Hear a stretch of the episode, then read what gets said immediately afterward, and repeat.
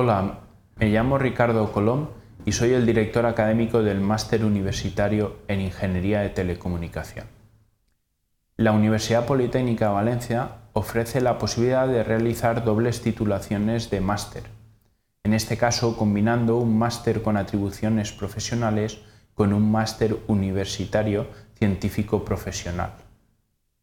El máster de atribuciones profesionales, en este caso estamos hablando del máster universitario en Ingeniería de Telecomunicación, que lo combinaremos con el máster universitario en Tecnología, Sistemas y Redes de Comunicación, ya que ambos presentan gran afinidad. El máster habilitante es de 120 créditos y se combina con el científico profesional de 60 créditos. En este caso, a través de la doble titulación podemos obtener los dos másteres únicamente cursando 150 créditos, fundamentalmente debido a la afinidad existente entre ambos.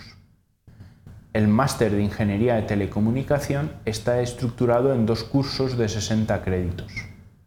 en el cual se desarrollan 72 créditos de materias comunes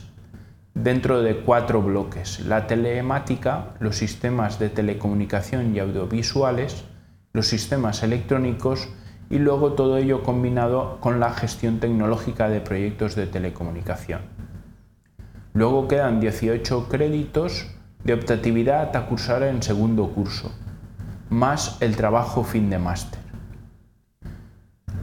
Por otra parte, el máster en, en sistemas y redes de comunicación tiene una duración de 60 créditos en un solo curso, el cual se dedican 30 créditos a asignaturas, 6 créditos a seminarios y 24 créditos al trabajo fin de máster. Fusionando los dos másteres obtenemos una doble titulación en la que en el primer curso únicamente se realizan asignaturas del máster de Ingeniería de Telecomunicación en segundo curso, el bloque de Ingeniería de Telecomunicación de optatividad se ha sustituido por asignaturas del máster de redes y sistemas de comunicación y se complementa con los seminarios y el trabajo fin de máster del máster en tecnologías, sistemas y redes de comunicación. Quedaría un quinto cuatrimestre que se dedicaría única y exclusivamente a la realización del trabajo fin de máster del máster en Ingeniería de Telecomunicación. La realización de la doble titulación obliga a la realización de los dos trabajos fin de grados de los dos másteres, ya que uno tendrá carácter profesional y el otro más científico profesional.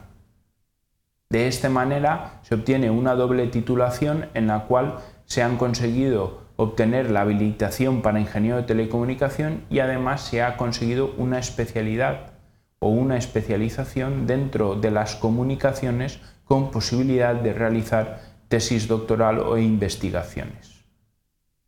Los criterios de admisión a la doble titulación vienen condicionados por el máster más exigente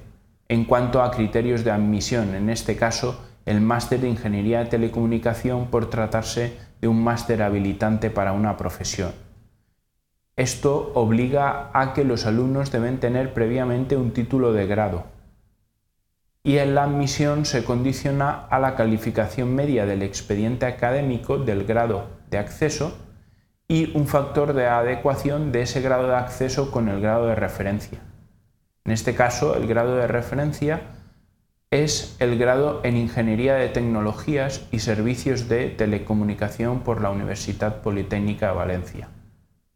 Al tratarse de un grado habilitante a ingeniero técnico de telecomunicación, implicará que todos los grados habilitantes a ingeniero de telecomunicación podrán acceder a los másteres sin la necesidad de realizar complementos formativos. Bueno, esto es todo y eh, pueden encontrar más información en la web de la Universidad Politécnica de Valencia.